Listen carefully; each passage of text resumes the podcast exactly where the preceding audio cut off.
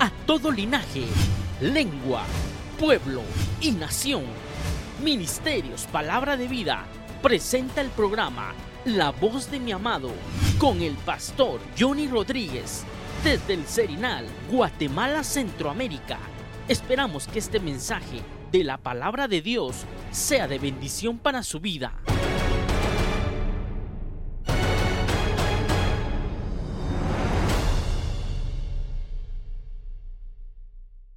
Amado Jesucristo, yo sé delante de quién estoy, sé dónde estoy y sé la grande responsabilidad que tengo hoy delante de ti, Padre. Sé, Señor, que este era el día, este era el día, Señor, que tú tenías preparado. Porque me has hecho entender, me has explicado del por qué todo esto, Señor, que ha acontecido. Pero te alabo y te bendigo, Señor, y te doy gracias. Señor, hasta donde tu palabra alcance, hasta donde tu palabra llegue, liberte a los tuyos, Señor. Liberte al amado, liberte al escogido. Que liberte, Señor, a aquel que tú llamaste con un propósito. En el nombre de tu Hijo amado Jesucristo, tu palabra dice, y conoceréis la verdad, y la verdad os hará libres. Dice que esta noche es una noche para liberar, para liberar a tu pueblo, para liberar a tu pueblo de ese faraón que lo tiene esclavo dentro de sus tierras. Y tal como está escrito que dijo, vayan y hagan culto dentro de Egipto. Señor, el llamado es ir al desierto y ahí encontrarnos contigo, porque ahí será la fiesta del desierto. Gracias, Padre, en el nombre poderoso de Jesús. Amén. Gloria a Dios. Al Señor sea la gloria, hermanos. Bienvenidos todos esta noche y los que están escuchando a través de la radio. Hoy estamos enviando esta palabra a través de la radio al que el Señor intercepte. No cabe duda que es Dios el que tiene palabra para los tales. Quisiera que abriéramos un, un momento nuestra Biblia, hermano, y poderle exponer para que cada uno tome hoy una decisión. La primera carta del apóstol Pablo a, a Timoteo,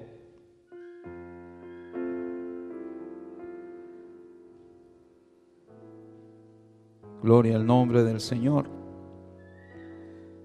Estoy seguro que el Señor tiene un propósito y estará interceptando al que Él quiere. Primera de Timoteo, capítulo 4 y versículo 16. Esto creo inclusive es un, es un mensaje para el que para el que desea compartir de la palabra de Dios más de alguna vez, más de algún algún momento. Hace unos días platicábamos con el pastor Adoni que está ahora acá en Guatemala y, y le decía, el mejor mensaje que un predicador puede dar no es tanto que deja impactada a la gente. El mejor mensaje es el que lleva verdad, hermano. El mejor mensaje es el que lleva verdad, porque la verdad liberta. Amén. Entonces no es tanto qué tanto voy a adornar yo un mensaje o qué tanto voy a impactar. Yo recuerdo hace muchos años conocí a un predicador que decía, hermanos, traigo un bombazo, decía, agárrese de la silla, ¿te acordás, va? Vos sabés de qué hablo. Este, traigo un bombazo, hermano, ya no hallaba las horas de venir y darles este bombazo. Hermano, Dios Dios no está interesado en mostrarnos su poder, porque Dios no quiere que usted se impacte de Él por su poder. Dios quiere que se enamore de Él por lo que Él es. Entonces el mejor mensaje, hermano, es aquel que lleva verdad. Y es aquel que me va a hacer conocer la verdad. Porque conoceremos la verdad y la verdad me hará libre. Entonces mire la responsabilidad de los que portamos o de los que somos expositores de la palabra de Dios. Primera de Timoteo capítulo 4, versículo 16. Dice la palabra del Señor. Ten cuidado de ti mismo. Se lo están diciendo, hermano, a Timoteo. Ten cuidado de ti mismo y de la doctrina. Así dice su versión, ¿verdad? Otras versiones dice y de la enseñanza o de lo que enseñas, de tu conducta. Persevera en estas cosas, predicador, pastor, ministro de Dios. Tenga cuidado de usted mismo. Yo debo tener cuidado de mí mismo. Porque haciéndolo, oiga, salvarás a los que te escucharen. Y te salvarás a ti mismo. Oiga eso, hermano. Pero no estamos hablando de la salvación que Cristo te dio. No estamos hablando de esa salvación porque esa salvación ya la dio el Señor. ¿De qué salvación está hablando? Está hablando de la salvación de la enseñanza. Porque no vaya a ser pueblo de Dios que caigamos, hermano, en un error, creyendo que estamos oyendo verdad y resulta que lo que estamos oyendo es una mentira. Entonces se puede imaginar la responsabilidad tan grande que me compete a mí trasladarle la verdad de Dios hoy. Ahora, ¿qué puedo hablar si no tengo verdad? El ministro que no tiene de, ver, que no tiene de Dios va a hablar de él mismo. Oiga lo que estoy diciendo. El predicador que no tenga de Dios terminará, terminará hablando de sí mismo y terminará enseñándole al pueblo de sí mismo. Como que no soy un pastor cualquiera hoy, hermano. Todo, todo, ministro, todo predicador, hermano, que no tenga voz de Dios, si no tiene voz de Dios, entonces terminará dando su propia voz. Por eso dice ahí el apóstol Pablo le dice a Timoteo, cuídate de ti mismo y de lo que enseñas, porque si lo haces correctamente, te salvarás a ti mismo y a los que te escucharen. ¿O no dice así su Biblia? Si haces así, dice, si perseveras en estas cosas, asegurarás la salvación tanto para ti mismo como para los que te escuchan. Entonces, miren, miren pastores, miren hermanos, miren siervos de Dios, escuchen esto. Quiere decir que si yo enseño una verdad porque tengo una verdad de Dios, entonces estoy asegurando mi salvación y su salvación. Pero si no tengo verdad de Dios, lo que estoy haciendo es condenándome, perdiéndome a mí mismo y perdiéndolo a usted. Entonces, se da cuenta la grande respuesta. No es solo de que eh, voy a predicar. No es solo de que voy a predicar, ni tampoco es solo voy a ir a la iglesia. Tenemos que velar, pueblo de Dios. Y le voy a decir algo, hermano, hace unos días, y lo voy a decir con autoridad de Dios. Hace unos días tuvimos aquí un tiempo de ministración de la palabra, donde algunos pudimos haber experimentado que habían cosas como que no eran de Dios en la exposición de la palabra. Y hubo un momento, hermano, donde yo por hora sentía y mejor me paraba a quitarle el micrófono. Pero el Señor me habló y me dijo, ya es tiempo que mi pueblo, mi pueblo disierna. Ya es tiempo que mi pueblo disierna entre qué es mío y qué no es mío. Porque cuando el pueblo está dormido, hermano, a todo dice amén. ¿Nunca le han llegado a pedir algo dormido? Hermano Wilson solo se le queda bien. Nunca le ha llegado a decir algo dormido. Mira qué tal y tal cosa. Y mire, hermano, uno dormido a todo dice, sí. No creo que en su caso usted diga, amén. Uno dormido a todo dice sí o no. Pero el que está despierto, hermano, el que está despierto va a tener que discernir pueblo de Dios, entonces es tiempo que, de que lo que usted escuche le pida al Señor, le dé testimonio. Porque puede ser que usted en un mensaje se pierda. ¿Entendió eso? Por ejemplo, cuando alguien está perdido. Mira, hermano, un día nos tocó que ir al Salvador. Con todo respeto a nuestros hermanos del Salvador, pero son muy especiales ellos para dar indicaciones de direcciones. Me acuerdo que fuimos al Salvador, me acompañó el pastor Carlitos y andábamos preguntando, creo que andaba, ahí andaba Néstor, vos andabas con nosotros. Y nos, para variar, nos perdimos. Entonces necesitábamos llegar a un lugar y preguntamos. ¿Y sabe qué fueron las indicaciones? Mire, siga recto.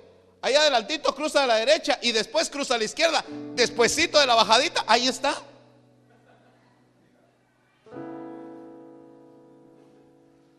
¿Y sabe qué provocó todas esas indicaciones? Que nos perdiéramos más. Entonces, pueblo de Dios, escuche a usted un mensaje, o lo salva o lo pierde. No sé si puede darle gloria al Señor. Dele gloria al Señor, porque yo sé que hoy Dios tiene una verdad para nosotros. Dios tiene una verdad para nosotros. Entonces, yo le quiero dar este pasaje como una introducción que me responsabiliza a mí primeramente, pero también lo, responsabiliza a usted, hermano. Lo responsabiliza a usted para que usted pueda y aprendamos, hermano, a discernir la voz de Dios. Amén. Para esto, hermano, yo le voy a pedir que nos vayamos al Evangelio de Juan. El Evangelio de Juan, hermano, en el capítulo 1, y pedirle que pueda tomar su lugar, porque vamos a... Le voy a introducir algo antes de leer el Evangelio de Juan. Tome su lugar, hermano. Gracias por esta noche darse una oportunidad, darnos una oportunidad de oír de parte de Dios. Eh, creo que para para un predicador, siempre el peor enemigo de un, de un predicador, el peor enemigo de un pastor, el peor enemigo de un ministro, es la fama, hermano. Es lo peor que puede haber para un siervo de Dios, la fama. Porque la fama es un engaño. La fama es un engaño. Porque la fama no es otra cosa más que las manifestaciones de agrado cuando agradas. Pero cuando no agradas, no te afaman, no te alaban. Amén. Y si alguien supo huir de la fama, fue nuestro Señor Jesucristo. Si alguien supo evadir, hermanos amados, las adulaciones, las, ah, los adornos, los elogios que le podía dar la gente, hermano, fue Jesús. El Señor Jesús supo huir de la, de la fama, supo huir, hermano, de, de, de esa melosidad de la gente. Preferible, mejor que nos digan siervos de Dios, mejor, preferible que no nos digan nada. Preferible porque a veces, a veces como predicadores, hermano, el predicador se queda. ¿Y será que el pueblo aceptó la palabra? ¿Será que el pueblo la creyó? ¿O será siquiera le gustó? Porque si no se me va a ir la gente. Hermanos amados, el mejor consejo que yo le puedo dar a un predicador o a un siervo de Dios es que fue llamado a agradar a Dios y no a los hombres. Porque el verdadero mensaje de Dios solo provoca dos cosas. Enojo o arrepentimiento. El verdadero mensaje de Dios solo provoca esas dos cosas. Y mire hermano, a veces cuando un mensaje de Dios es genuino, cuando un mensaje de Dios es verdadero, hermano amado, no se, no se necesita ni una hora, ni 45 minutos, ni 30 minutos, como la dialéctica, hermano, eh, evangélica lo muestra. La hermenéutica cristiana lo muestra. Hermano, los institutos, con todo el respeto, yo no tengo absolutamente nada en contra de los institutos teológicos, pero le enseñan a predicar a la gente, Le enseñan cómo establecer, hermano, un mensaje, cómo hacer una introducción, cómo apoyarse en la palabra y cómo exponerla. Es cierto, es válido, pero la revelación no la dan ellos. La revelación la da Dios. Entonces, hermano amado, es de pedirle al Señor, dame tu verdad, porque tu verdad liberta. Jesús predicaba verdad.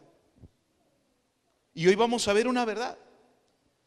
¿Quién de todos los que estamos aquí no se sabe Génesis 1.1? Dígamelo sin, sin buscarlo. En el principio, a la que no se sepa eso, hermano. En el principio, Dios creó los cielos y la tierra. Ya se lo sabe. Ok. Y le aseguro que haciendo un poquito más de esfuerzo, no sabemos el versículo 2. Y la tierra estaba desordenada y vacía. Ok, entonces entendamos, más de una vez yo he hablado esto. Lo que Dios hizo lo hizo perfecto. Lo que Dios hizo lo hizo en orden. O sea, Dios hizo la tierra desordenada. No. ¿Quién se la desordenó? Alguien la desordenó. Algo pasó que le desordenaron lo que Dios hizo. La gran pregunta es, ¿quién lo creó a usted? ¿Quién le dio vida a usted? ¿O todavía viene usted con la idea que viene del mono? ¿Quién le dio vida a usted? ¿De dónde proviene usted? De Dios. Ok, entonces ¿por qué nuestra vida es un caos? ¿Por qué nuestra vida es un desorden? Porque alguien entró, intervino, igual que en la tierra. Nos desordenaron y nos vaciaron. Nos vaciaron de Dios. Ahora, lo estoy poniendo en el Evangelio de Juan porque a eso me llevó el Señor en estos días, hermano. Estuve pasando un proceso del cual hoy estoy seguro, hermano, Dios me liberó. Tuve una experiencia hoy, hermano, definitivamente fue el Señor, creo con todo mi corazón que este era el tiempo en que el Señor quería que las cosas se dieran. Hermano, y tal lo dijo la profecía, que había una renovación. Yo creo que la palabra era para mí, para la gloria de Dios. Y si usted toma tu porción, también es para usted. Porque Dios da igual a todos. El punto lo que quiero llamar, hermano, es que el escritor de Génesis fue Moisés. A Moisés le mostraron, hermano, el inicio de todo. Pero Moisés parte del inicio del cielo y de la tierra y luego se enfoca en el desorden de la tierra. Pero la gran pregunta es, ¿y qué pasó con el cielo? Si usted se da cuenta, dice, en el principio creó Dios los cielos y la tierra. Y luego se enfoca Moisés en la tierra. Y la tierra estaba desordenada, pero ya no habla de los cielos. Si usted se da cuenta, Moisés no toca los cielos. Pero Juan, al apóstol Juan, hermano, le revelan algo más grande que ese principio de Génesis 1.1, que es al que lo quiero llevar esta noche en el Evangelio de Juan capítulo 1. Lea conmigo. Dice, en el principio existía el verbo. Ah, oiga, a Juan lo mandaron hasta allá arriba, hermano. Yo nunca había visto eso. A Juan no lo pasaron por la tierra ni por los cielos. A Juan le mostraron el verbo. En el principio existía el verbo. Y el verbo era con Dios. Y el verbo era Dios. Ahora, esa palabra verbo, pues a nosotros solo se nos queda allí. Pero otras versiones dicen, en el principio existía la palabra. Ahora, ¿alguien puede ver lo que yo estoy hablando?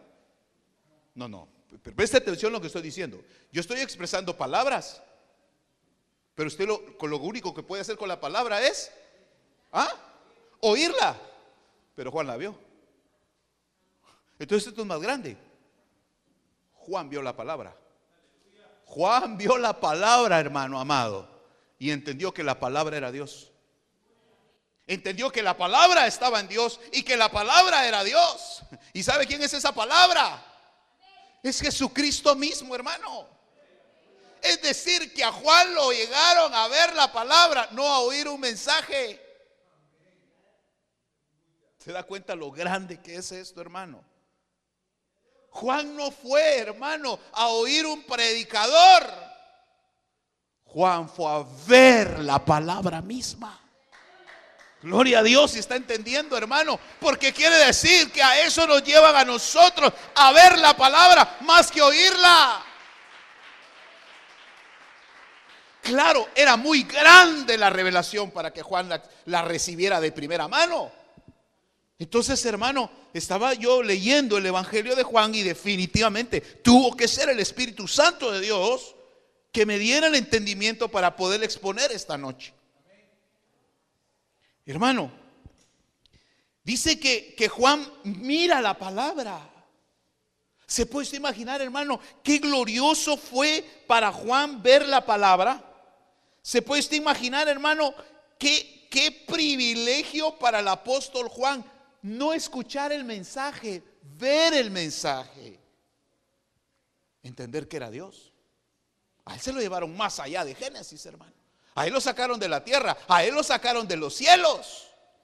A él se lo llevan hasta el origen mismo de todas las cosas, que es a donde nos llevan a nosotros, hermano. A ver la palabra, a poder decir Él él es la palabra. Bueno, entonces empieza a recibir uno que ahí estaba la palabra. Que la palabra estaba con Dios y que la palabra misma era Dios. El verbo era Dios.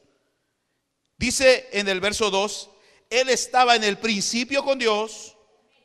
Todas las cosas fueron hechas por medio de Él y sin Él nada de lo que ha sido hecho fue hecho. Cristo es un misterio, hermano. Quiere decir, hermano, que Juan llegó a entender que en todas las cosas creadas había de Cristo, había de la palabra. Para que Juan llegara a entender, hermano, que todo ha sido creado por Él y en Él es que Él entendió que cada elemento, que todas las creaciones tenían de la palabra. Como el sello. Me, explico.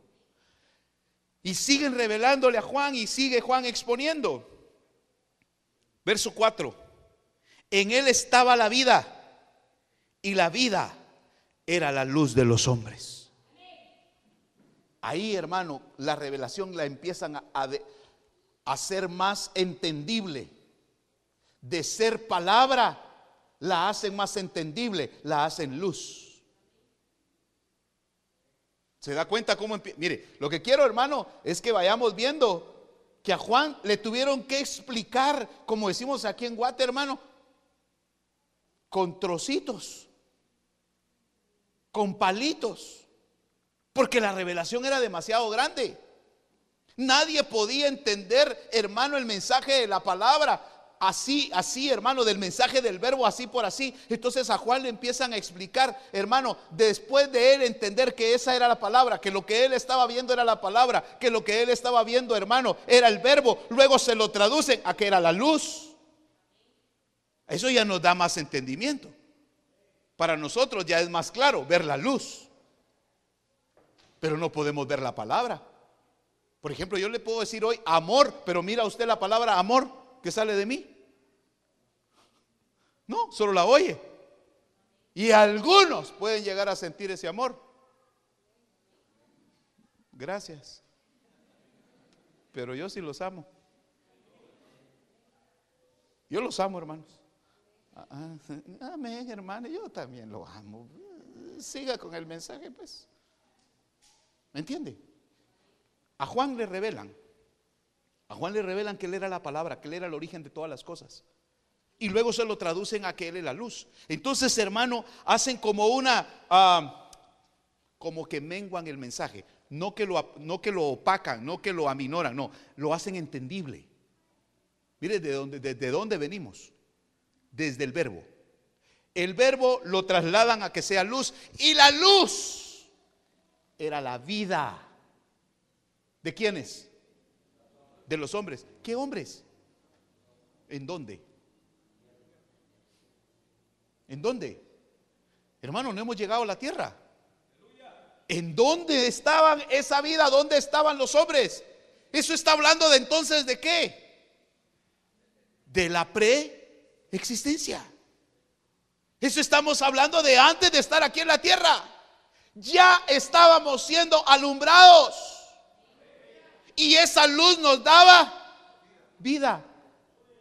Como que éramos como los aparatos solares que reciben la luz y esa luz los hace tener energía y esa energía los hace accionar. Así era la vida nuestra allá. Cristo nos daba la vida.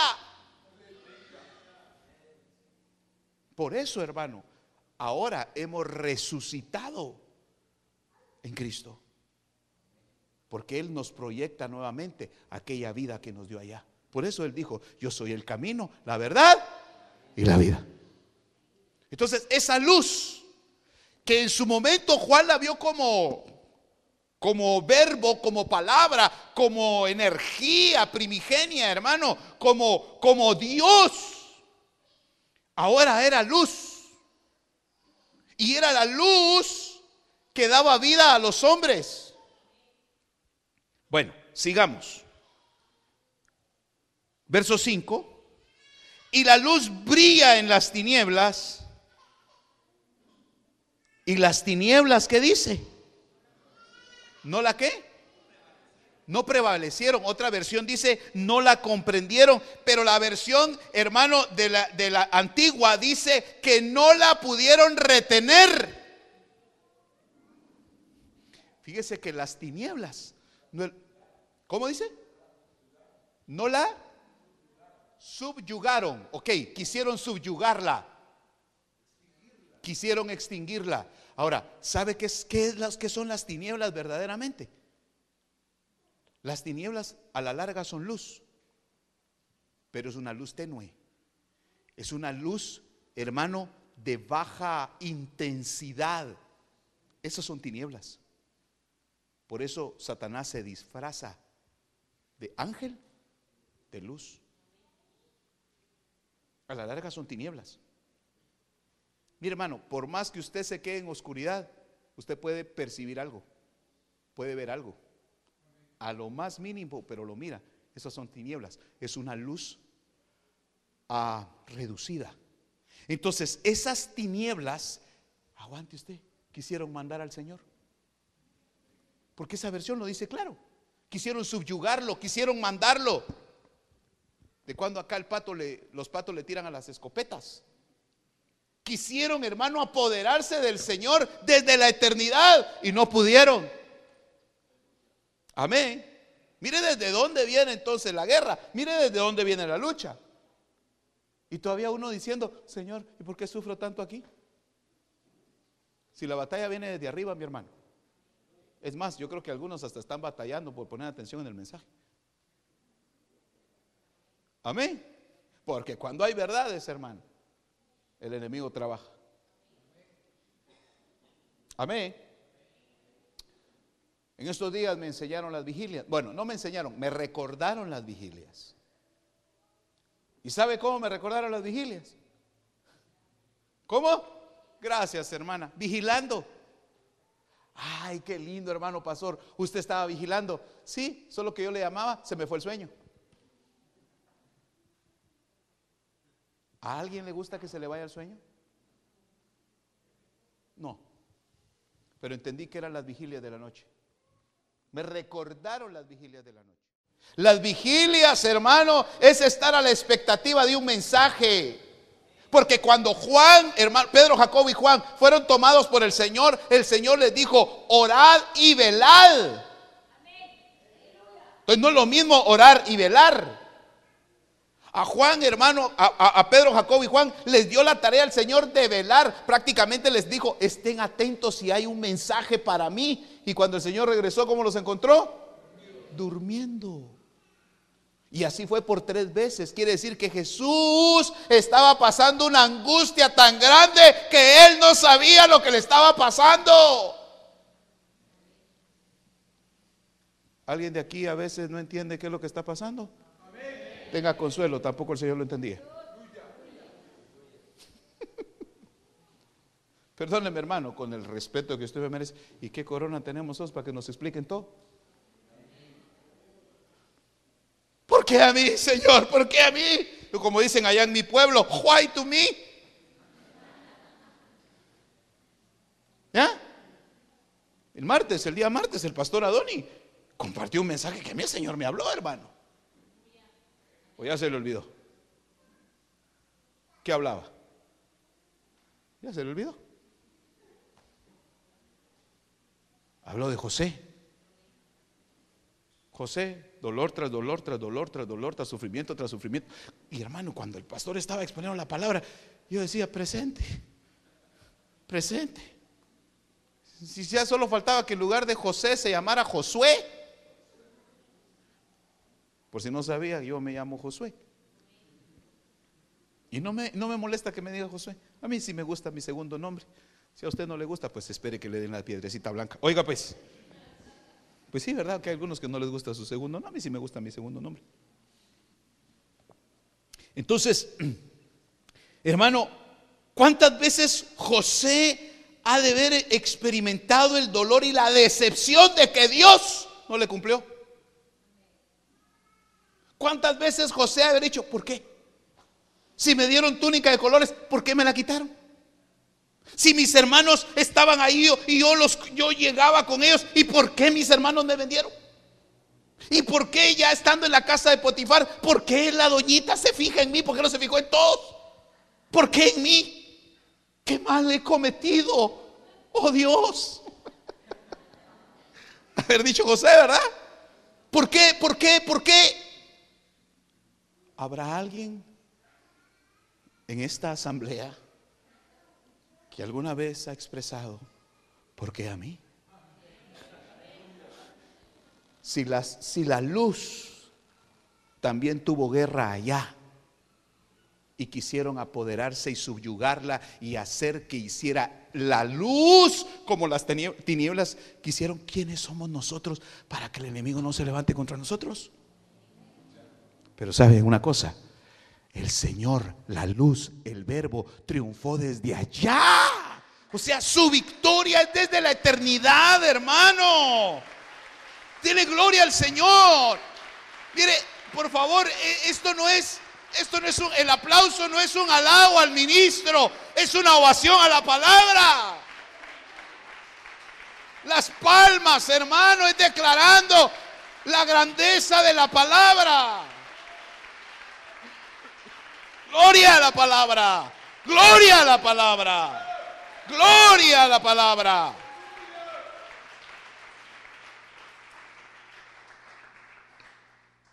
Por eso, hermano, un día el Señor me habló y me dijo, yo no soy el victorioso, yo soy la victoria.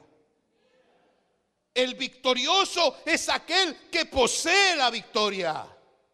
Si usted posee la victoria, si usted tiene la bandera de Cristo, usted es un victorioso. Pero la victoria es Él. O sea, si Él viene ganando desde allá, Él se vino dando testimonio desde los cielos hasta llegar a la tierra. ¿Me explico? Entonces, si Él era la luz, mire, Juan primero lo vio, estoy hablando del apóstol Juan. Lo vio como el verbo, lo vio como la palabra. Luego lo mira como luz. Y luego le dan un mensaje. Por eso le hablo yo de las de las de la preexistencia, el verso 6. Envió Dios un hombre llamado ¿qué? Juan, pero no está hablando del mismo Juan escritor. Está hablando de Juan el Bautista hubo un hombre enviado por Dios. ¿O no dice que era un hombre? Era un hombre de aquella clase de hombres. ¿Me está entendiendo? Hablamos hace un momento de hombres que recibían vida a través de la luz. Y él venía para dar testimonio de la luz. ¿Se da cuenta? Dice que Juan era un hombre enviado por Dios y dice el versículo siguiente, para dar testimonio de la luz. ¿O no? Amén. Para dar testimonio, la palabra testimonio, de ahí viene, hermano, y se deriva el testigo. ¿Quién es un testigo? Es alguien que que vio, alguien que estuvo allí, alguien que contempló, que se dio cuenta valga la redundancia, pues, fue testigo, puede dar testimonio de algo que es cierto. Entonces, Juan el Bautista tuvo que haber visto la luz. Porque ahí dice la Biblia, hermano. Hubo un hombre enviado por Dios, el verso 6, llamado Juan, que su nombre Juan era profético. Juan significa Dios es bueno. Con todo lo que a usted le ha pasado en estos días o durante toda su vida, usted puede decir, a pesar de todo esto, Dios es bueno.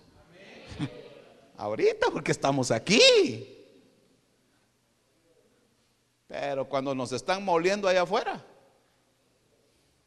viera del, molinito que me hicieron a mí ahorita. Hermano, pero solo así le puede exprimir el aceite a la aceituna, hermano. A las olivas. El, el aceite se saca exprimiendo la oliva. No hay otra manera, salvo que quieran comprar el aceite. Yo ya hablé un día de eso, hermano. Para tener revelación, lo tienen que llevar al mortero. Lo tienen que llevar a la prensa. Lo tienen que llevar al molinero, hermano. Ahí lo tienen que exprimir a uno. Porque lo único que saca la verdad es el dolor. Y ese evangelio es el evangelio, el evangelio verdadero, hermano. Es el evangelio verdadero.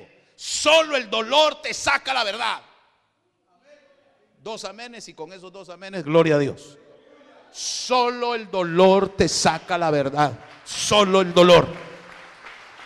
Y alguien dirá, hermano, tal vez, ala hermano, pero, pero este está blasfemando. En lugar de sacarle la verdad, sacó blasfemia. Pero si esa es su verdad.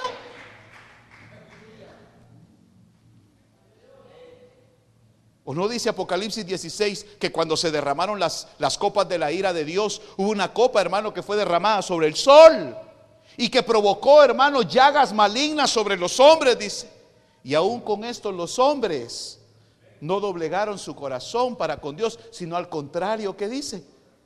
Blasfemaron contra Él. O, va, ya lo leíste, ¿verdad? O por lo menos pasaste por ahí, va vos. Amén. Vaya. ¿Y cuál era su verdad?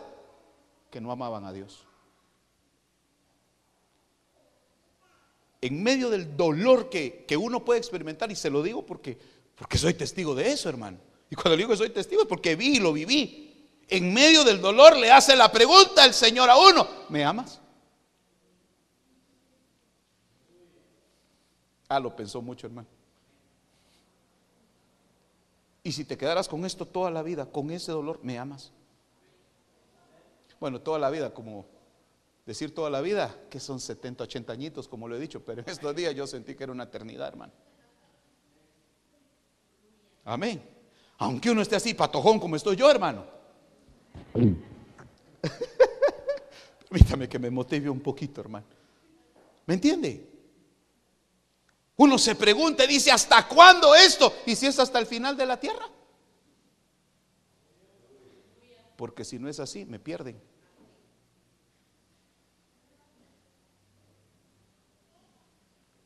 A Lázaro, el llagado, nunca lo sanaron. ¿Y qué tal si lo sanan? Posiblemente lo pierdan. Por eso Dios sabe por qué nos lleva como nos lleva. Por eso el rey David un día escribe y dice, hermano, Señor, no te olvides de mí, de qué material estoy hecho, le dice. Acuérdate que soy polvo, le dice. ¿Usted cree que David más de alguna vez no nos preguntó, Señor, ¿y por qué? ¿Y por qué? ¿Y por qué contra mí? ¿Por qué se levantan contra mí? ¿Por qué esto? ¿Y por qué? ¿Y por qué? ¿Y por qué? ¿Y por qué? Si hasta la misma luz tuvo guerra, hermano. Amén. El punto es que mandaban esperanza a la tierra. Mandaban a un hombre que se llamaba Juan. Él era testigo Dice en el verso 7, este vino como testigo para testificar de la luz, a fin de que todos creyeran por medio de él. Oiga, entonces Juan era un ser preexistencial. Él había estado en la luz, él había estado con la luz, él compartió con la luz. Quiere decir que la luz le dio mensaje. La luz le dio mensaje y le dijo la luz, busca a Don y busca a Oscar, busca a Luis, busca a Vivi, busca a todos, búscalos y háblales de la luz. El mensaje ya venía predestinado, hermano. Por Dios santo, Dios no se ha olvidado de nosotros. Gloria a Dios, Dios no se ha olvidado de nadie de nosotros si tú eres hijo. Si tú eres hija y aunque estés a distancia y donde estás oyendo, eres hijo, eres hija. Porque el mensaje viene desde allá. Crea la luz. Pero el mensaje ¿dónde empezó? No que Él era la luz, sino que Él era el verbo. Pero si de entradita nos dice, crea el verbo, ¿Cómo? Nos mata. El verbo es la esencia divina, hermano. No podríamos. Entonces empieza, a, hermano, a, hacer más entendible el mensaje para nosotros. Pero resulta que Juan viene con el mensaje de la luz. Juan trae el mensaje. Tienes que hablar de la luz. Tienes que decir quién es la luz. Tienes que exponer qué es la luz y que los hombres crean a esa luz. Que recuerden que esa luz les daba qué ahí arriba. ¿Qué les daba? No dinero. Oye, el mensaje, todo es en torno al dinero. Es que este es tu año, hermano. Y este año te va a bendecir el Señor. Hombre, el Señor me mostró que viene una de bendiciones. Perdóneme, hermano, las bendiciones para mí vienen desde antes de la eternidad. Bendito sea el Dios y Padre de nuestro Señor Jesucristo, dice Efesios, hermano, que nos ha bendecido con toda bendición en Cristo allá en los lugares espirituales. ¿Quién nos cambió el mensaje? ¿Quién cambió el mensaje? ¿Quién cambió el mensaje? Entonces, si no nos dan luz, ¿qué nos dan? Y los hombres amaron más las tinieblas que la luz. Un mensaje donde predomine más lo de la tierra. Es una iglesia que está preparada para estar siempre en la tierra. Pero un pueblo que está siendo llamado a alzar sus ojos a los montes. Pero no a los montes, hermano, al Tacaná, al Tajumulco. Aquí los, los volcanes de aquí, ¿verdad? El, ¿cómo se llama el de México, hermano? Estábamos hablando la vez pasada, hermano, el Popocatépetl, el Izalco en El Salvador, el Titicaca allá en, en, el Perú, que ahí hay un lago también. No, hermano, no está hablando de esos montes. Está hablando de aquellos montes eternos, hermano, donde David dice, alzaré mis ojos a esos montes, porque de allí viene mi socorro mi auxilio. Hermano, ¿quién cambió el mensaje?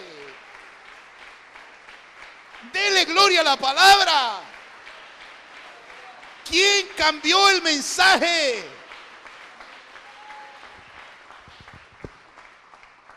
Hermano, Juan traía ese mensaje de la luz. Él traía el mensaje de la luz. Él sabía, hermano, que tenía que hablar de la luz. Pero pasa algo, entra a la tierra y de lo que menos habla es de la luz. Eso, eso me impresionó. Lea conmigo, por favor. Entonces dice, hermano, cuando Juan empieza ya su, su mensaje, hermano. Verso 29. Hablando de Juan el Bautista, repito, ese hombre venía de parte de Dios. ¿Leímos que venía de parte de Dios o no? Entonces, ¿qué era el mensaje? La luz. Pero lea el verso 29, por favor. Al siguiente día vio a Jesús que venía a él y dijo, he ahí. ¿El qué dice? El cordero. ¿Y por qué no dijo he ahí la luz? ¿Se da cuenta? He ahí el cordero de Dios. ¿Qué qué? Que quita el pecado del mundo. Ok, entonces entendamos, el pecado no me deja ver la luz. Por eso Juan no pudo presentar al verbo como verbo ni como luz. Lo presenta como cordero. He ahí el cordero de Dios que qué? Que quita el pecado del mundo. Voy hablando sobre mesa en el almuerzo con el pastor Adoni, como tengo el privilegio de tenerlo ahí en mi casa. Entonces, no sé ni cuántos mensajes nos hemos compartido entre palabra y cafecito, usted sabe, ¿verdad? Y el Señor bendiciéndonos. Y le compartí algo y le decía, ¿sabes? El trabajo primordial de nosotros los siervos de Dios, el trabajo principal del ministro de Dios, el trabajo principal del sacerdote de Dios es tratar el pecado. Eso, hermano amado, es el trabajo principal de la iglesia. ¿Y sabe qué me bendice el Señor aquí? Teniendo bastante trabajo. Pero nadie expone la verdad. Pero no se preocupe, tampoco Adán la expuso. Adán se fue alrededor y dijo, tengo miedo, pero no dijo la verdad, porque la verdad lo avergonzaba. No la verdad lo avergonzaba a él, sino que él tenía miedo de enfrentarse a la verdad. Entonces el trabajo de un ministro, el trabajo de un siervo de Dios es tratar con el pecado. Ok, ¿y qué es pecado? Ok, todo lo que no agrada a Dios, perfecto. Pero vayamos al origen de la palabra pecado. Yo se lo expliqué en estos días. ¿Qué significa pecado? Errar en el blanco. En otras palabras, equivocarse. ¿Y quién no se equivoca? Hermano, ese es el trabajo del ministro. Es como le, decía al pastor yo, mira, esto es como el, como el médico. ¿Cuál es el trabajo del médico? Curar enfermos. El médico no trata a gente sana. Nadie que esté en su sano juicio va a llegar con el doctor. Y que se siente en su sano juicio y hermano, ¿y, ¿y qué le duele? Nada. ¿Y cómo se siente? Perfectamente. ¿Y, cuánto pesa? Peso exacto, hermano. Y pulmones y todo perfecto. ¿Y usted a qué vino? A visitarlo. Nadie, hermano. Pero tampoco el médico se asusta, se asusta de ver una enfermedad. Mucho menos de ver una, una enfermedad letal. Va a luchar por rescatar una vida, ¿sí o no?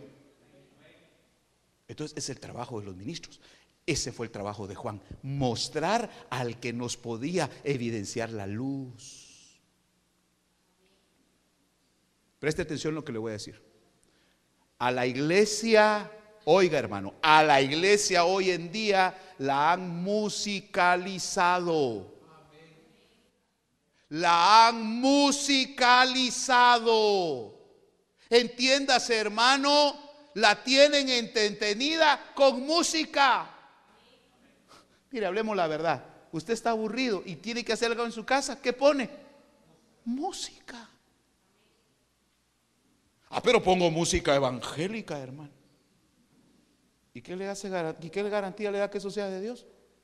Ah, por la letra. Ah, ¿Quién sabe? Si hay letras, hermano, que habría que revisar la doctrina según la palabra. Dice, me robaste el corazón. Perdóname, el Señor no tiene necesidad de robar nada, hermano. Ay, esa no es de Dios y esa me gustaba, hermano. Si esa se la dediqué a la hermana fulana, Y le dije, hermana, cuando la oiga y se acuerda de mis huesitos. A la hermana. Sí, hermano. Ay, hermana, mire cómo me gusta ese canto. Quiero amarte. ¿Ah? No. La música de Dios es la que te hace entrar en comunión con Dios y te saca de esta tierra. Pero a la iglesia la están musicalizando, hermano. ¿A dónde llegará más gente? ¿A un concierto de alabanza? O a una reunión de oración. ¿A dónde iría? Va, sincerémonos. Si usted sabe que va a venir Limón San Mateo,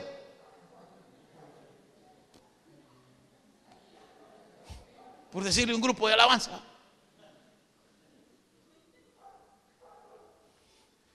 Si usted sabe que va a venir cierto cantante famoso a cambio de un tiempo de oración o de la exposición de la palabra, hay gente que ha dejado los altares por irse a musicalizar evangélicamente. Fíjese que el mensaje de Juan fue, he ahí el Cordero de Dios que te enseñará a cantar. Así dice. He ahí el Cordero de Dios que te enseñará a danzar. He ahí el Cordero de Dios que te enseñará a prosperar. ¿Qué dice? He ahí el Cordero de Dios que quita el pecado del mundo. Entonces quiere decir que el pecado me cegó. Entonces no puedo ver la luz. Entonces para ver la luz tengo que ir al Cordero. Pero en el buen entendido de la palabra, el Cordero vivo no me decía gran cosa. ¿Qué Cordero es el que me hace entender? ¿El vivo o el muerto. El cordero muerto. Pero Juan presentó un cordero vivo. Entonces había que esperar la culminación de la vida de ese cordero. ¿Y dónde fue la culminación verdadera de ese cordero? En la cruz. Allí, allí entendió uno que con el respeto de todos nosotros era peor que todos nosotros. Porque ese cuatío, esa era cosa seria, hermano. Ese no estaba ahí en la cruz por buena onda, fíjese. Estoy hablando de aquellos dos ladrones que estaban a la par del Señor, hermano. Pero ese en el dolor de lo que estaba viviendo y vio y dijo, y vio la luz en ese cordero deshecho, hermano. Por eso Pablo, Pablo pudo decir, hermano, a los corintios le dice, miren una cosa, los griegos piden señales, no, perdón, sabiduría. Los hebreos, los judíos piden señales. Pero yo les traigo un Cristo y a este crucificado. El que entienda, ahí va a encontrar la luz aquella luz que me alumbraba ahí arriba, la tiene ese cordero que fue muerto, deshecho, inmolado, sin figura, sin apariencia, sin atracción. Un evangelio que aparentemente no tiene nada de atractivo.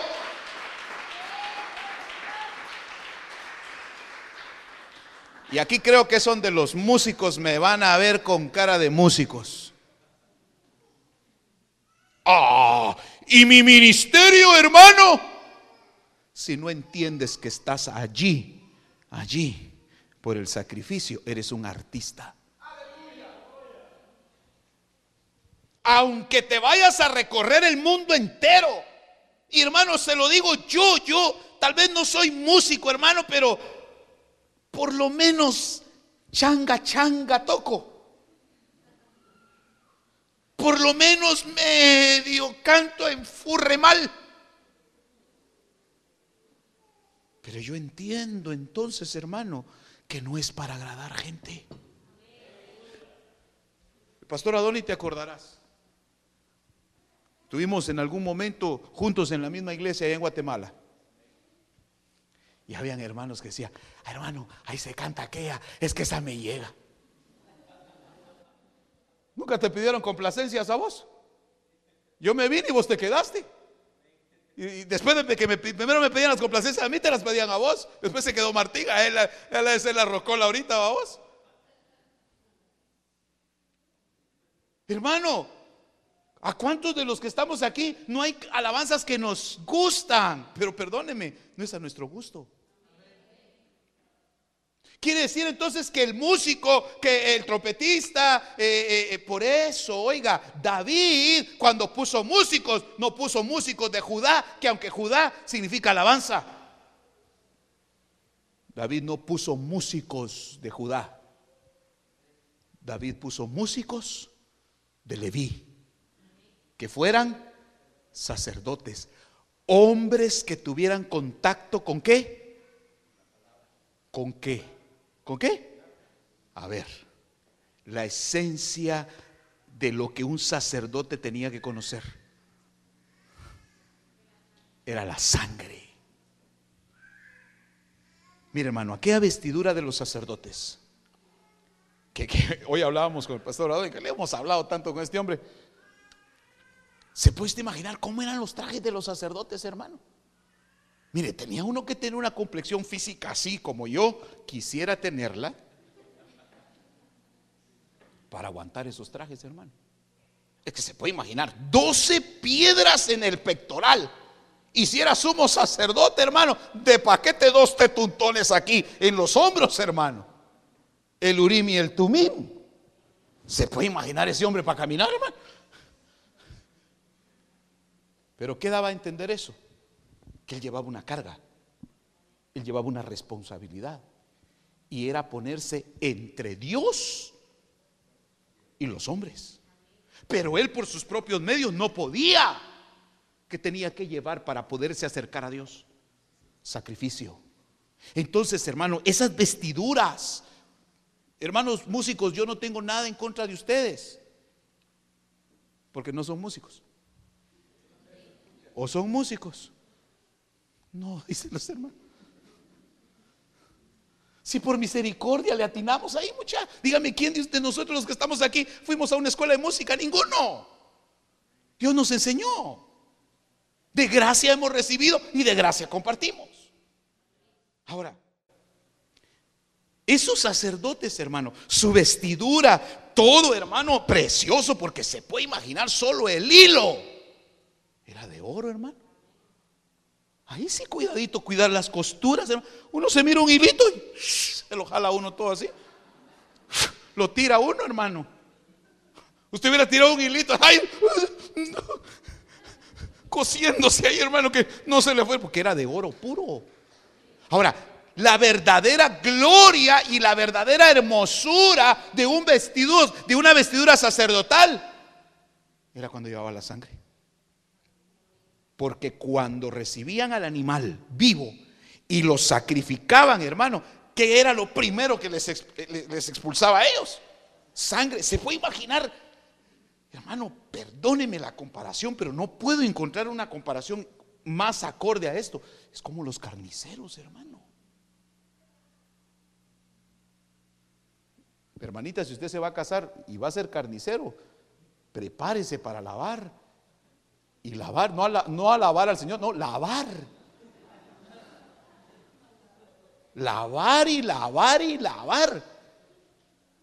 El carnicero siempre está lleno de sangre. Y eso es el que la está vendiendo. Y el que, le, el que destaza, ese es el que está empapado de sangre. ¿Me entiende? Entonces, músicos, va pues ahí les va a echar una su flor. Músicos, no mires la, destreza de tus manos. No, no pretendamos que nuestra melodiosa voz es la que cautiva el corazón de Dios, sino es la sangre que nos cubre. O sea que nosotros deberíamos de pensar que más que más que si traigo la corbata bien puesta es saber si vengo empapado de sangre. Porque es lo único que me va a hacer acepto. Y no sangre de machos cabríos y no sangre de animales, la sangre de aquel cordero que allá arriba era luz y más arriba era verbo. Amén. La sangre de aquel que aquí me muestran que es cordero, pero que en un nivel de cielos era luz y más allá arriba es verbo. ¿Se puede imaginar entonces hasta dónde puede llegar mi alabanza? Pero peor si nos bajamos como músicos. ¿Viste vos? Hice llorar a los hermanos, ¿va? ¿Viste la hermanita cómo danzaba? Se emocionó donde me vio, mano.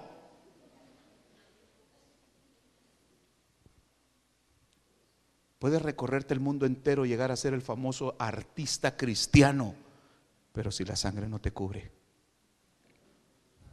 no eres nada. Lo único que puedes llegar a, a agradar es el corazón de los hombres. Hay gente que conmigo se ha enojado, hermano, porque nos han pedido. Y mire, de veras, me han mandado cartas, hermano, me han mandado invitaciones para bodas, para 15 años, para cumpleaños, que si puede llegar el grupo de alabanza a amenizar. Mejor le doy la tarjetita del alma tuneca, hermano. Vaya, mejor. Bien sabe que es el alma tuneca. Los que están en el interés, a ver qué será el alma tuneca. El músico no fue llamado o el adorador. Hace unos días el Señor me dio algo y me dijo, los artistas reciben su paga para cantarle a muchos. El adorador sabe que pagaron por él para cantarle a uno. ¿Qué espera usted? ¿Cantarle a muchos o cantarle a uno? Ahora, ¿por qué cantas a ese uno? Porque pagaron por ti. Por eso al concierto va uno y paga para oír cantar. Pero el adorador entiende, pagaron por mí, por eso yo te canto, Señor. Por eso yo te alabo. Gloria a Dios, dele palmas al rey, hermano.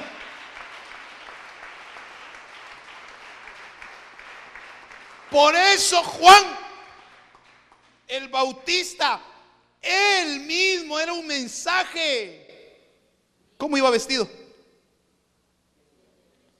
De pieles de camello. Y recuérdense, Juan el Bautista venía de una familia. ¿Quién era su papá? Zacarías. ¿Y de qué familia venía su papá? de los sacerdotes y no en el lugar santísimo le dan la palabra al papá, pues. Entonces, por herencia, por derecho, Juan el Bautista, ¿dónde tendría que haber ministrado? En el templo. ¿Y a dónde lo manda el Padre? Al desierto. Gran concierto. De pura palabra, porque ahí no había alabanza. ¿Quieres oír voz de Dios? Amén. Vete al desierto. Ah, mucho solo, ay, me voy a quemar más. Me voy a tostar, ay, ay, hombre, mucho calor. Mejor ahí a la sombrita y hasta VIP ay, hermano. Juan dijo, he ahí el Cordero de Dios que te quita la venda de los ojos. Iglesia de Jesucristo. ¿Está oyendo Iglesia de Jesucristo? tú no agradas a Dios por lo que le cantas. Tú agradas a Dios porque te dejas cubrir con la sangre y con esa sangre cantas. Yo voy a terminar con esto. Por eso un día me hablaron del hombre rojo y del hombre negro. ¿Se acuerda? Me hablaron de dos hombres, del hombre rojo y del hombre negro. El hombre negro era aquel monstruo, porque los hombres lo miraban como monstruo, que venía cubierto de inmundicia, que venía cubierto de basura, de todo lo que había en la posilga, el pródigo un hombre totalmente desconocido, descuidado, si usted quiere. Déjeme pensar, barbado, pelo largo, puro indigente, como dijeran en Estados Unidos, homeless. ¿Los siervos lo hubieran recibido? ¿Los siervos lo hubieran dejado entrar? No. ¿Por qué? Porque era un desconocido. Pero ¿quién salió a recibirlo? El Padre. El Padre dijo, él no es un monstruo. Él es mi hijo. Todo lo que ha hecho no importa, pero volvió. Aunque hayamos descendido a lo más profundo, le digo algo, la tierra es la posilga. el sistema, el sistema, el mundo es esa posilga. Los cerdos son los demonios que gobiernan este sistema. Y las algarrobas son todos los engaños que nos tira el mundo, hermano, para hacernos creer que eso nos haría feliz. Ese era el hombre negro. Y el padre lo abrazó y lo besó y dijo, cámbienlo. ¿Para qué? Para que entendiera por qué ese hombre negro fue recibido. Porque antes hubo un hombre rojo. Y me mostraron al rey David. Que siendo rey, no teniendo derecho a estar en el templo como sacerdote, se vistió como sacerdote. Y no teniendo derecho a hacer sacrificios, hizo sacrificios. Porque a él le revelaron que no era por el linaje de ser de Judá o por ser de Leví, sino por ser del tabernáculo de aquel que había de venir, Melquisedec. Hermano, a David le revelan, claro, él se equivocó como nos equivocamos todos los hombres. Él trajo el arca en carro nuevo, que ese es el evangelio moderno, la modernidad. Todos hemos cometido ese, error. Creer que el cantito más reciente es el que hace temblar a la iglesia, que es el que hace pujar a la iglesia. No. David entendió porque le revelaron, le tuvieron que hacer entender que el arca se traía en hombros. Y entonces, hermano, David se hace un sacerdote y cada seis pasos sacrifica un animal. ¿O no dice eso la escritura? ¿Se puede imaginar cada seis pasos cuántos animales sacrificaría? Y quiere decir que en el primer sacrificio degolla al animal y lo salpica de sangre. Otros seis pasos, dando a entender que el séptimo era el sacrificio. Y siete es perfecto. Otro sacrificio lo es. Y otra vez, hermano. Cuando David llega a la entrada del tabernáculo de aquella tienda que él levantó, que era el tabernáculo de David, él iba irreconocible. Él iba completamente bañado de, de sangre. Ese era el hombre rojo. Entendiendo que era Cristo. Cristo era el hombre rojo en la cruz. Nadie puede ver la luz si no mira al cordero muerto. Y aquella luz era la vida de los hombres. Usted no va a agradar a Dios aunque venga todos los días a la iglesia. Hay gente que cree y no quiere agarrar trabajos. Y ojo, ojo, ojo, y présteme atención a esto. Hay gente que no quiere agarrar trabajos porque no es que no me quiero alejar de la iglesia. Momento. ¿Y quién te va a dar de comer? Es que hermano, si no voy a dejar mi privilegio. No. Porque el que no provee para los suyos, y especialmente para los de su casa, es peor que un infiel y ha negado la fe. Así que si usted está pensando en que no, hermano, me voy a alejar de la iglesia y por eso no agarro trabajo, cuentos, hermano. Porque usted agarra trabajo y aunque le toque el día de culto, pero usted cree la bendición que cae aquí, le cae a usted también. La bendición que llega aquí, le llega a usted también porque está creyendo al sacrificio. Al sacrificio de aquel que lo dio todo. Entonces, al venir aquí, hermano, no me queda de otra de darme cuenta que estoy ciego. Juan no pudo entregar el mensaje tal y como se lo dieron. Se lo tuvieron todavía que bajar al nivel de que, lo, entendiéramos. ¿Me, está me, doy a entender? ¿En dónde voy a ver la luz entonces? En la muerte del Cordero. ¿Merecía él morir por, por nosotros? ¿Quién tenía que haber muerto? Ok, y con todo eso, con la muerte nuestra, ¿se pagaba? ¿Se daba por bien servido el Señor? Perdóneme hermano, espero que me entienda lo que le voy a decir. Si yo mismo me hubiera querido ofrecer como ofrenda para Dios, hubiera sido como un perro Porque esa fue la expresión de Mefiboset delante del rey David. ¿Y quién soy yo, Señor? Le dijo, para que tengas misericordia de mí. Si soy peor, le dice, peor que un perro muerto. Pero la bondad del rey David era el acto profético de Cristo diciendo, manden a traer a los lisiados. Manden a traer a los que les cuesta caminar para mí. ¿A cuánto les cuesta caminar en Cristo? El rey te mandó a llamar. Te vas a sentar a mi mesa. De aquí te vas a ir vestido con tu corbatita, con tu saquito, a los ojos de los hombres, pero delante de mí te vas como príncipe. Te vas con mi vestidura, dice David. Y de lo que yo coma, tú comes.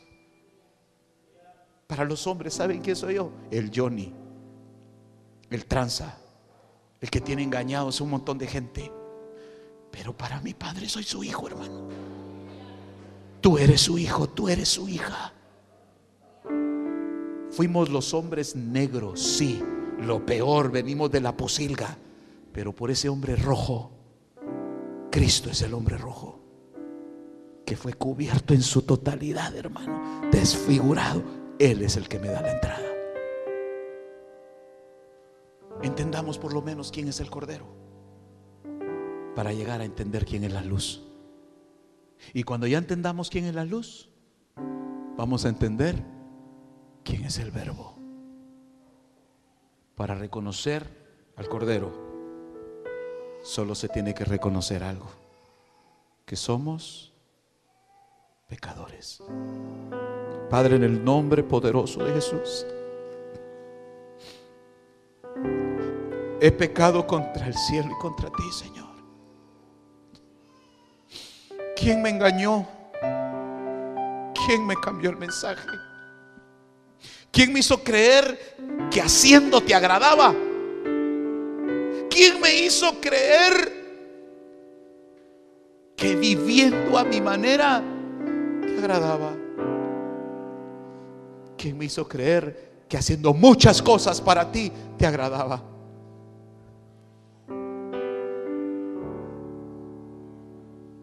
Si yo no veo la, la sangre, Señor, si no he llegado a entender la entrega de ese cordero, Señor.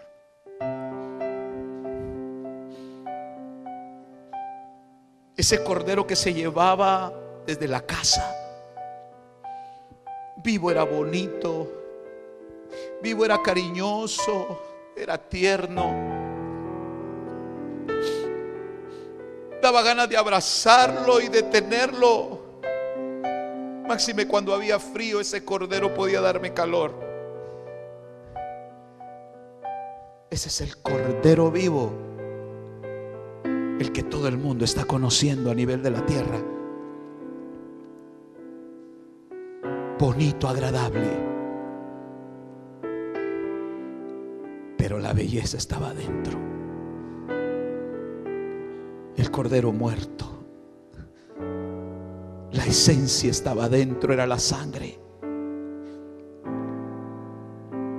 Esa sangre me tiene que abrir los ojos. Esa sangre me tiene que hacer entender que el agrado no es porque yo soy sacerdote el agrado a ti es porque yo soy un sacerdote con la sangre del cordero.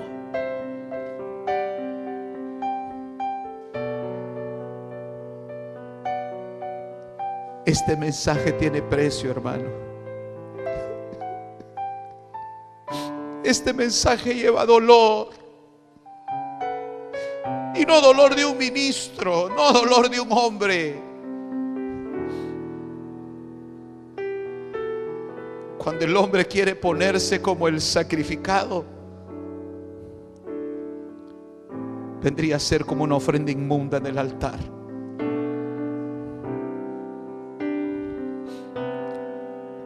Este mensaje fue pagado desde allá arriba, hermano. Si alguien quiere abrir los ojos, si alguien quiere entender la luz, ve al Cordero. Ve el sacrificio. Un inocente por un pecador. Un inocente por un culpable.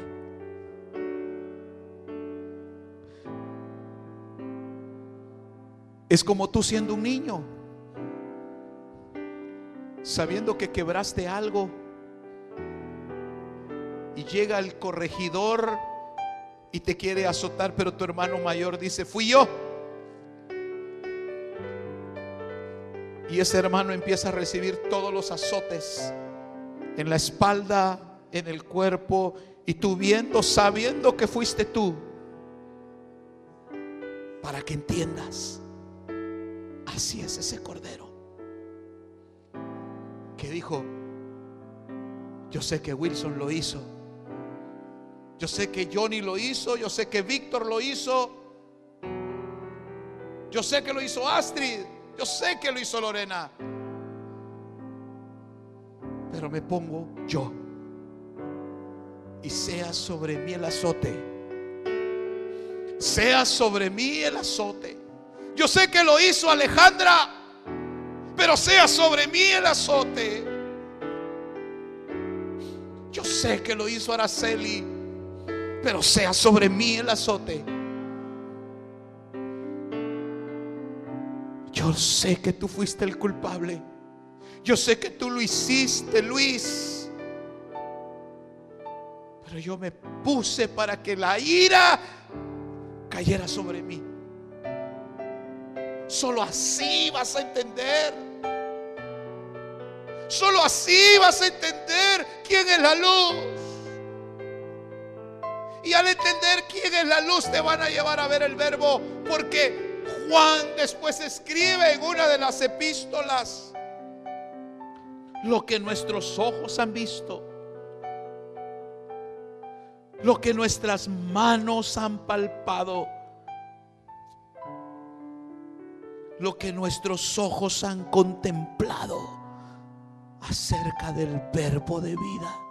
Primera de Juan capítulo 1. Quiere decir que voy a llegar a entender quién es el verbo. Entonces mi gloria no es llegar a conocer al apóstol, mi gloria no es llegar a conocer al profeta, mi gloria es llegar a entender quién es Él. ¿Quién es Él? Hermano amado, sálvese.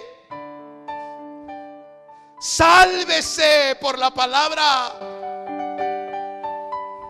Sálvese por la palabra. Sálvese. En tu luz veremos la luz. Padre, liberta a tu pueblo. Libera tu palabra, Señor, en el corazón de cada uno. Porque sé que nos has llevado a dimensiones fuera de la tierra. Este mensaje es fuera de la tierra, Padre.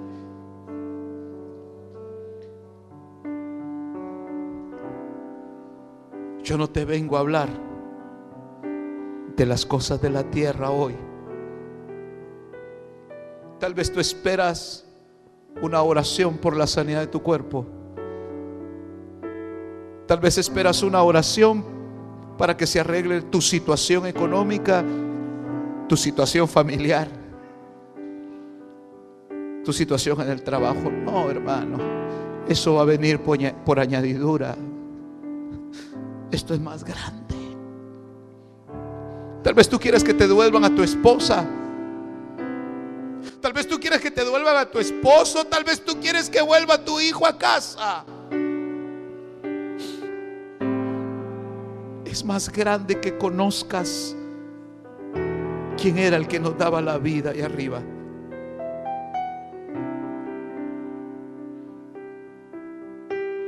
Y esta noche el Señor lo puede hacer como una añadidura.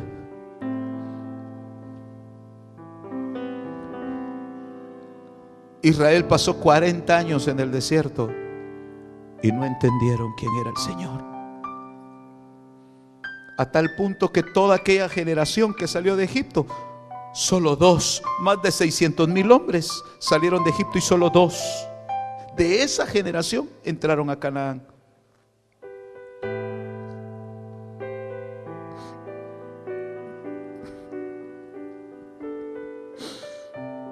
Qué terrible sería, Señor.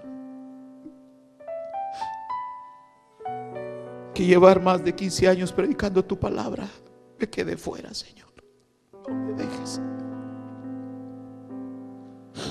No me dejes fuera, Señor.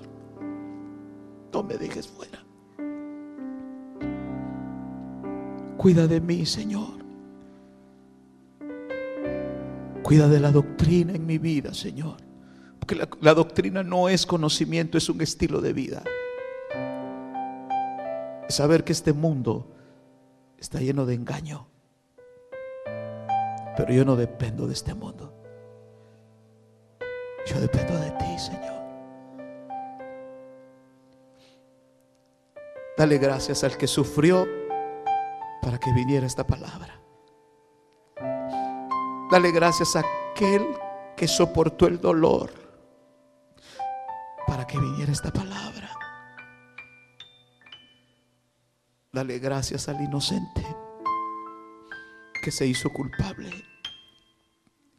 para que tú entiendas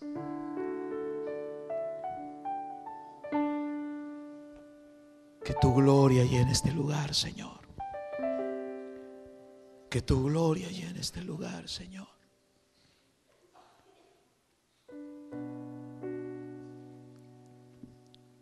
Señor, te suplico que la sangre caiga hoy sobre mi vida, sea rociada sobre mi vida. Ahora entiendo lo que dice el apóstol Pedro. Primera de Pedro 1.1 dice Pedro, apóstol de Jesucristo. Verso 2, según el previo conocimiento de Dios Padre, por la obra santificadora del Espíritu para obedecer a Jesucristo y ser rociados con su sangre. Nadie puede ser rociado si primero no obedece. Nadie puede obedecer si no es guiado por el Espíritu. Y hoy hemos sido guiados por el Espíritu para obedecer a Jesucristo. Y en esa obediencia a Jesucristo viene la sangre. Señor, te suplico sea la sangre de Cristo sobre mi vida. No la bendición de un hombre, Señor. La sangre de tu Hijo te lo suplico, Señor. Que me vaya empapado de tu sangre. Que tu sangre me cubra, Señor. Que aparentemente me voy a ir vestido igual. Pero para ti me voy a ir completamente rojo, Señor. La sangre. Levanto mis manos a ti, Señor, en el nombre de Jesús. Señor amado, ¿dónde fue el sacrificio de Cristo? Físicamente. Señor dice, hermano, ¿dónde fue su sacrificio físicamente? Fue en Israel. Pero ¿por qué alcanzó hasta este lugar? ¿Por qué llegó hasta hasta nosotros? Porque ese es el poder de la palabra. Llega a lugares donde nosotros no imaginamos. Llega hasta donde Dios quiere que llegue, hermano. Y Jesús, con sus manos extendidas en la cruz, estaba dando testimonio a toda la tierra que el pago había sido dado. Ministerios Palabra de Vida presentó el programa La voz de mi amado con el pastor Johnny Rodríguez. Esperamos que este mensaje de la palabra de Dios haya sido de bendición para su vida. Si desea oración, puede comunicarse a los teléfonos área 502 7888 2251 y al 5007 3437. También puede visitar nuestra página web www.ministeriosPalabraDeVida.org. Que Dios le bendiga.